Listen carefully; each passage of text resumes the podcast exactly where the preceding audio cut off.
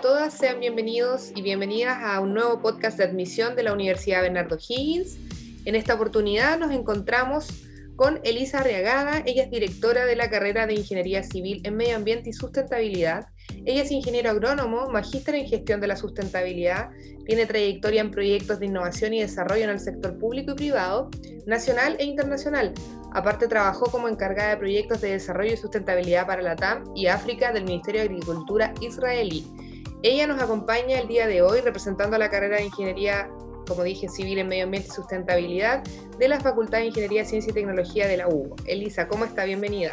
Muy bienvenida Renata y muy contenta de estar en esta tarde con ustedes. Muchas gracias por acompañarnos y gracias por querer participar de estos podcasts que ya llevamos haciendo para admisión y para que los futuros alumnos, apoderados, los orientadores, psicólogos, quienes quieran escuchar estos podcasts tengan libre acceso y los puedan eh, tener en sus celulares y donde quieran, cuando quieran y puedan tener toda la información necesaria. Y en base a eso, Elisa, queremos invitarte a participar de este podcast y contarnos sobre la carrera de Ingeniería eh, Civil en Medio Ambiente y Sustentabilidad. Y destaco la palabra civil, tú ya nos vas a explicar por qué, ¿cierto? Pero en el fondo es una carrera relativamente nueva en la universidad y queremos saber cuándo se origina esta, esta carrera en la UBO y cuál es su finalidad, ¿cierto? ¿Para qué está ofertada en nuestra, en nuestra universidad? Bueno, hubo un cambio de plan estratégico en la universidad y esta carrera nace con eso, es decir, con mirar de nuevo nuestro mundo y basados principalmente en uno de los pilares de la universidad, que es la sustentabilidad. Dentro de la sustentabilidad, las ingenierías tienen que buscar camino para abrir y mejorar nuestro quehacer, principalmente industrial, y cómo nosotros podemos ayudar a que nuestro país crezca con buenas condiciones para la gente, pero sin eh, mermar nuestro medio ambiente para las futuras generaciones. Y ahí es donde parte la civil. Si bien medio ambiente antes era tomado muy a la ligera y, y sin indicadores específicos, es civil porque necesitamos medir, necesitamos saber cuáles son nuestras metas, necesitamos saber cuánto contaminas, necesitamos saber cómo se relaciona, cómo unir, cómo sacar simbiosis, decir un montón de alternativas que hacen que sea civil, pero a la vez mirando medio ambiente y también sustentabilidad, que tiene un lado social muy importante también. Exactamente, sí, muy cierto lo que dices, además considerando que eh, hoy en día el medio ambiente está sufriendo, bueno, hace mucho tiempo, pero creo que recién se le está tomando el peso relativamente a todo lo que tiene que ver con el medio ambiente y todo lo que está pasando con el medio ambiente, ¿cierto?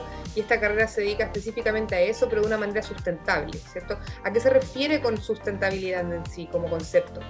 El concepto de sustentabilidad se nace en el em, concepto de Brundtland en 1987 donde se dice que nosotros tenemos que preocuparnos de las futuras generaciones y está basado en tres pilares en medio ambiente, económico y social. Es decir, si nosotros no tenemos un eh, equilibrio entre esas tres, no podemos tener una sustentabilidad.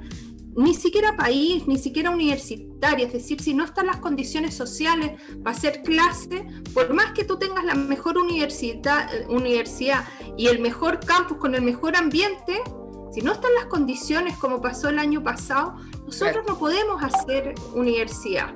Entonces nosotros necesitamos las tres. No podemos, si, si bien tenemos eh, la infraestructura económica y tenemos el lado social, pero hay una emergencia ambiental, tampoco podemos ir a la universidad. Claro, la idea Entonces, ¿cómo nosotros logramos estas tres? Sí. Sí, la idea es que esto esté en equilibrio para poder eh, sopesar una de otra, ¿cierto? Para que sea una sinergia de las tres cosas. Exactamente, tiene que ser una sinergia de las tres y hay que preocuparse las tres. Mucha gente cree que la sustentabilidad es solo medio ambiente, es decir, recursos naturales. No, la sustentabilidad tiene también el lado social.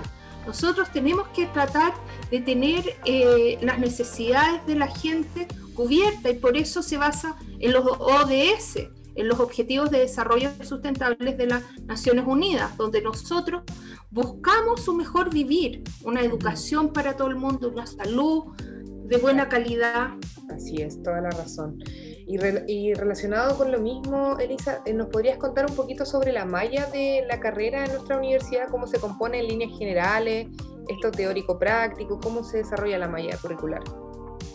Bueno, la malla curricular nosotros eh, la analizamos mucho en forma teórica-práctica, pero con distintas líneas, es decir, tenemos una línea en términos matemáticos muy fuerte porque es una ingeniería civil, tenemos otra línea también en términos personales, es decir, cómo nosotros vemos al alumno como persona integrado, los valores hubo. Entonces en eso vienen habilidades, viene idioma, viene inglés, pero por otro lado como una línea muy fuerte de materias profesionales en medio ambiente. Y, y esas van increciendo desde que yo aprendo a medir primero a reconocer que es diversidad, después a medir la diversidad en, eh, ambiental y con parámetros de medición, y por último ya a hacer proyectos donde tú tengas que aplicar todo eso. Entonces vamos increciendo la profundidad, pero haciendo. Entonces va siendo bastante práctico y bastante eh, ligado a la problemática país no con una mirada así loca de, hacer por hacer, sino ojalá desde el primer año, y eso es lo que venimos haciendo este año, involucrados con programas colaborativos. Es decir, mis alumnos de primer año están trabajando con la municipalidad y, viendo cuáles son las herramientas de reciclaje, cómo nosotros vamos a potenciar eh, el reciclaje y la segunda vida de las cosas, ¿Y cómo afecta eso socialmente? ¿Cómo podemos, entonces desde el primer año, si bien ellos pueden hacer una campaña de reciclaje, los alumnos de quinto pueden hacer un plan de sustentabilidad para un colegio? Eso te iba a preguntar, en el fondo, eh, aparte de la malla curricular en sí, cierto que es teórico práctico y ojalá desde el primer año incorporando a los alumnos en todo esto, ¿Qué programas colaborativos está, está haciendo actualmente la, carrera? Tenemos un programa muy eh, intenso con la Municipalidad de Los Espejos.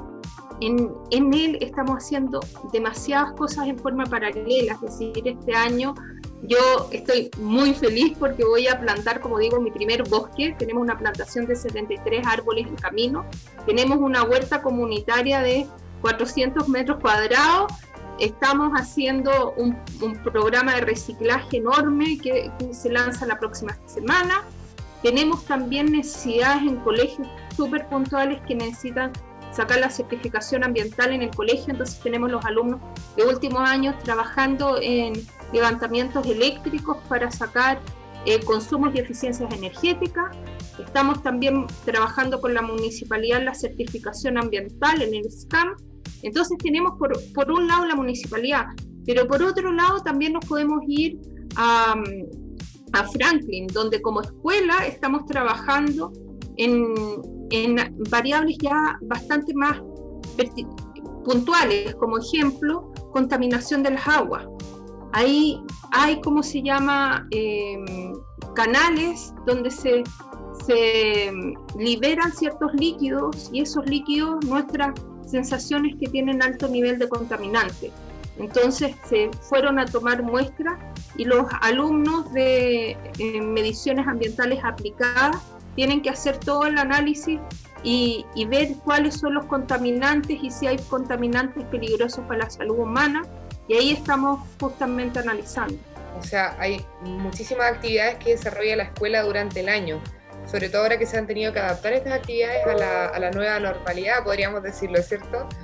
Pero qué interesante todo lo que realiza. Que, uno de los puntos más importantes que ha tenido nuestra escuela es la alta postulación a proyectos, porque justamente como su, su lugar, es decir, su, su punto de partida puede ser mucho, tienes una gran gama de proyectos que postular. Entonces nosotros, la verdad, el año pasado logramos postular 12 proyectos. Este año, te puedo decir felizmente, ya llevamos tres proyectos de alumnos muy buenos, en distintas áreas todos. Entonces uno dice, wow, los alumnos están con ganas de crear, los alumnos están con ganas de trabajar. Y generando conciencia. ¿Mm? Generando conciencia también. Sí, y generando distintas cosas, es decir, el COVID te va a impedir hacer ciertas cosas dentro de las salas que antes las hacían.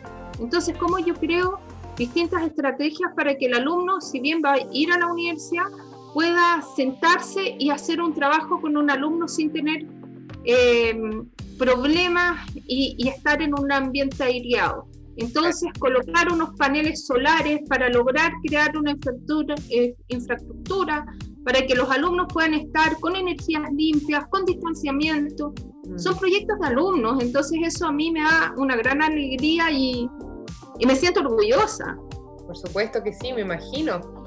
Nos gustaría saber, y yo creo que a muchas personas eh, hoy en día les preocupa eh, el campo laboral, ¿cierto? Y el futuro laboral cuando egresan de la, de la carrera, en este caso. ¿Dónde puede trabajar un ingeniero civil en medio ambiente y sustentabilidad? Bueno, volvemos al, al, punto partida, es decir, vuelve a ser un abanico de, de posibilidades muy grandes, desde emprendedor, consultor, pero también hasta empresa privada y, organismos estatales, es decir, se, se creó recién en 2010 el Ministerio de Medio Ambiente, pero el Ministerio de Medio Ambiente no ha terminado de formarse. Eh, se necesita más peritos ambientales, se necesita más gente eh, en, eh, en análisis de proyectos, se habla que se tiene que modificar el sistema de evaluación ambiental y cuáles van a ser las líneas, dentro de las empresas, las empresas están teniendo nuevas legislaciones que no conocían.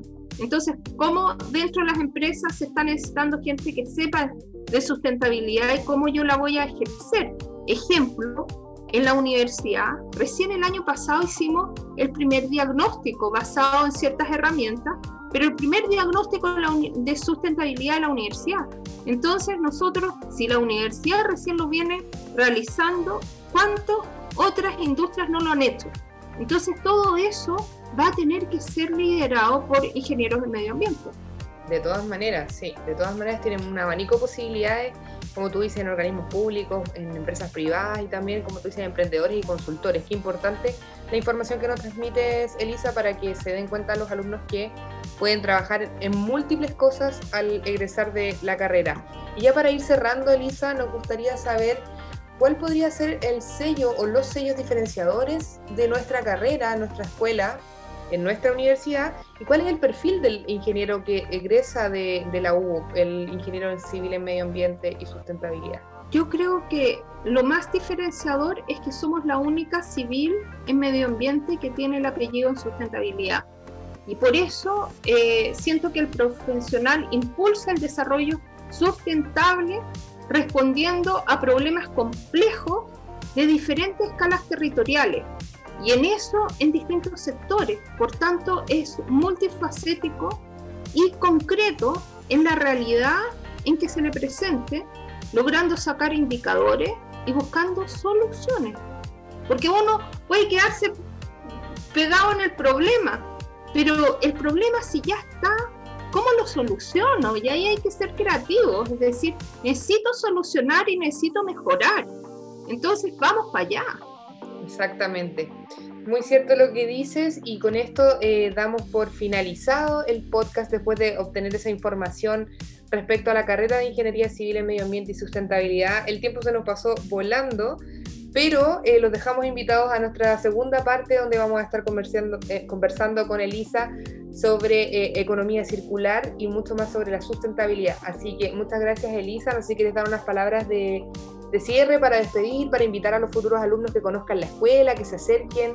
Eh, primero que nada, darte las gracias por esta entrevista, también se me hizo muy corta, pero sí, los invito a conocer, si bien eh, conocer la carrera, pero también conocer sus actitudes, porque necesitamos a todos para lograr hacer el cambio que necesitamos hacer en este minuto, en este momento es la emergencia climática, no en cinco años más. Desde ahora tenemos que cambiar nuestros comportamientos para lograr llegar a nuestras metas y no lograr llegar a un desastre ambiental futuro. Muchas gracias. Así es, muy bien lo que dice Lisa, muy cierto por lo demás, no solo quizás para nuestra generación, sino que para las que vengan.